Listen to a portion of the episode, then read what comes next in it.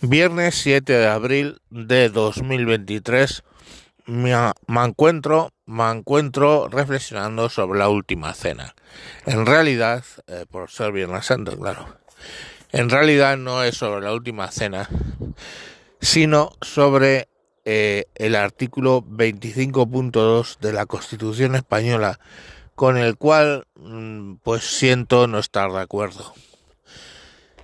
Eh, es quizá el capítulo que más en contra que más en contra estoy. Os diré por qué. El artículo 25.2 dice las penas privativas de libertad y las medidas de seguridad estarán orientadas hacia la reeducación y la reinserción social y no podrán consistir en trabajos forzados. Aquí dice básicamente que el objetivo de poner a alguien en la cárcel no es un castigo, es el eh, hecho de que se reinserte en sociedad, se le reeduque. Luego sigue, el condenado a pena de prisión que estuviere cumpliendo la misma gozará de los derechos fundamentales de este capítulo, a excepción de los que se vean expresamente limitados por el contenido del fallo condenatorio, el sentido de la pena y la ley penitenciaria. Bueno, básicamente quiere decir que te pueden meter en la cárcel, pero no, eso no te deja de no dejar de tener los derechos fundamentales. Y termina así. En todo caso, tendrá derecho a un trabajo remunerado y a los beneficios correspondientes de la seguridad social, así como al acceso a la cultura y al desarrollo integral de la personalidad. Bueno, pues dice que estando detenido tienes que tener acceso literalmente a la cultura y a eh, desarrollarte como persona. Pues no, no estoy de acuerdo, no estoy de acuerdo eh, con este artículo de la Constitución y si pudiera lo cambiaría. Fijaros, el objetivo para mí de eh, ir a la cárcel es simplemente un castigo. ¿Queréis llamarlo una venganza? Una venganza. ¿Quiere decir eso? Quiero decir que tú robas y por robar tienes tanto tiempo en la cárcel. Fijaros que yo parto de la base, en general, de que si tú apuestas tu dinero en la ruleta de la vida, así alguien va a cambiar para bien, ¿se entiende? O sea, si el ladrón va a dejar de serlo, si el bebedor va a dejar de serlo, si el asesino va a dejar de serlo. Si tú tienes que apostar, yo siempre apuesto a que no. O sea, la gente, mi experiencia de 55 años es que he vivido mucho.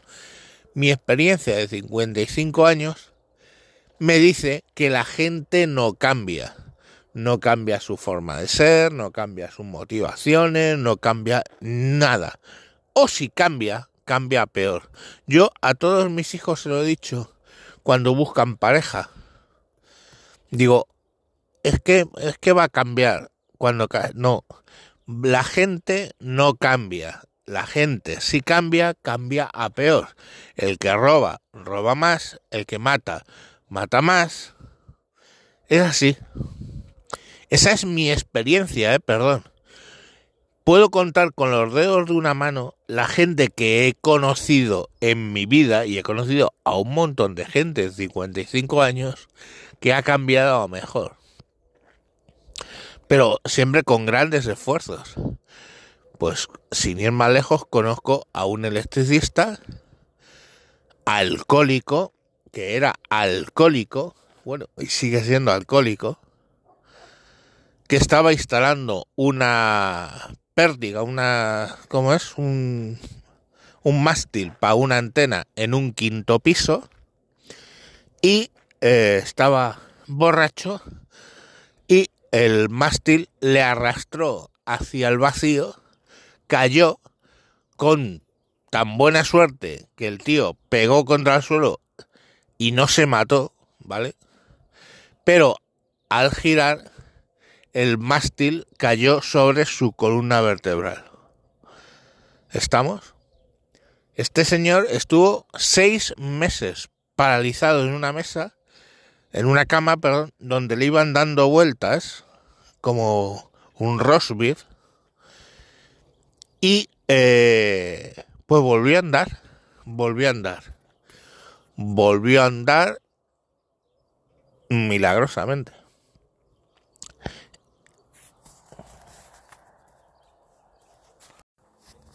Y solo a esa persona eh, vi que realmente dejara la bebida radicalmente y se pasara siempre a pedir cervezas sin alcohol y, y todo. O sea, radicalmente dejó la bebida.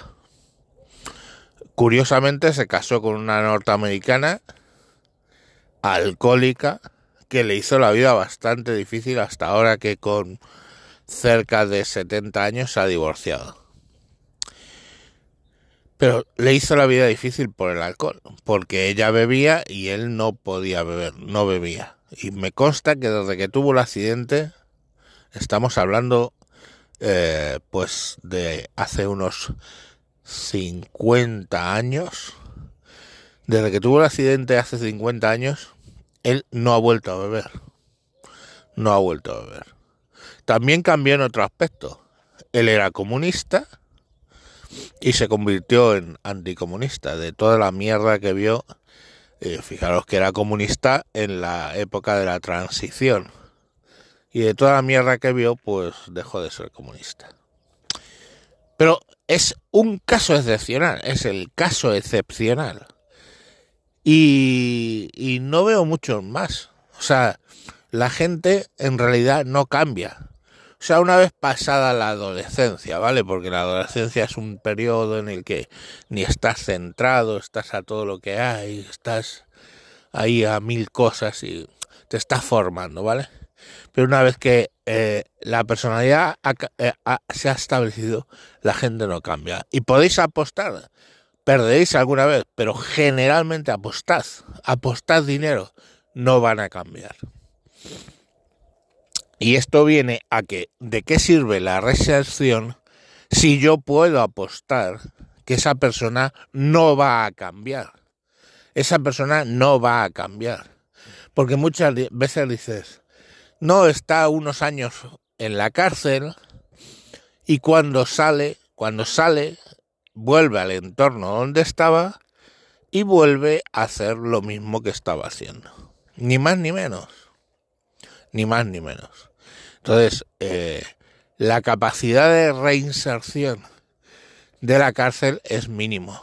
Y de toda la vida se ha hablado de que la cárcel es una universidad de los ladrones. Entras allí con una profesión, eh, pues yo qué sé, eh, robo con escalo y aprendes a hacer todo el resto de maldades. Eh, en el fondo es por lo que estoy en contra de la pena de muerte, que es a lo que venía la, la última cena.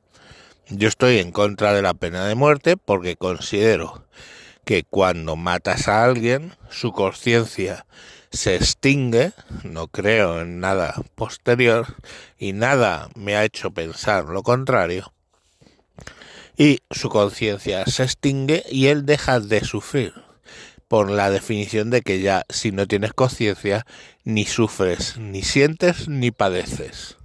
Sin embargo, si tú a alguien que mata le metes en dos metros cuadrados de celda para todo el resto de su puta vida, está pagando lo que ha hecho. Está pagando lo que ha hecho. A nadie le gusta estar toda su puta vida en una celda de dos metros cuadrados con una hora para salir al patio todos los días. A nadie. Entonces, bueno,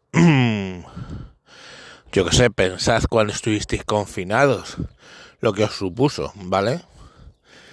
Eh, por supuesto, toda esa mierda de que tienen que tener un acceso a la cultura, eh, pues tampoco estoy de acuerdo con ello. Es decir, la cultura es un privilegio. El trabajo es un privilegio y yo a estos señores les quitaría todos los privilegios. Has violado, te quedas sin privilegios y en la cárcel si no vas a cambiar. Es así. Entonces, bueno, pues es lo que lo que hay. como avance, o sea, como final del programa de ayer, por cierto, decir que aparentemente la señora se tiró con la niña por la ventana porque un juez le había concedido de vuelta visitas al padre. Y eso no lo podía tolerar ella. Y el padre de la, de la que se intentó suicidar está en la cárcel por la agresión a eh, este padre. En fin, me reafirmo en lo que dije ayer. De todo esto, el que sabemos que es absolutamente inocente es el niño, en este caso la hija, que decía no me tire mamá. Esa sí que es inocente y no ha hecho nada. Pero es la que ha sufrido el golpe y todavía está luchando por su vida hasta donde yo sé. Y por no acabar tan luctuoso, pues os cuento un chiste, coño. Se acerca un apóstol a Jesucristo y le dice, Señor, ¿en dónde va a ser la última cena? Y Jesucristo mira al apóstol y le dice, ¿cómo que última? Joder, de verdad, Judas, últimamente estás de un rarito, coño. Hala, hasta mañana.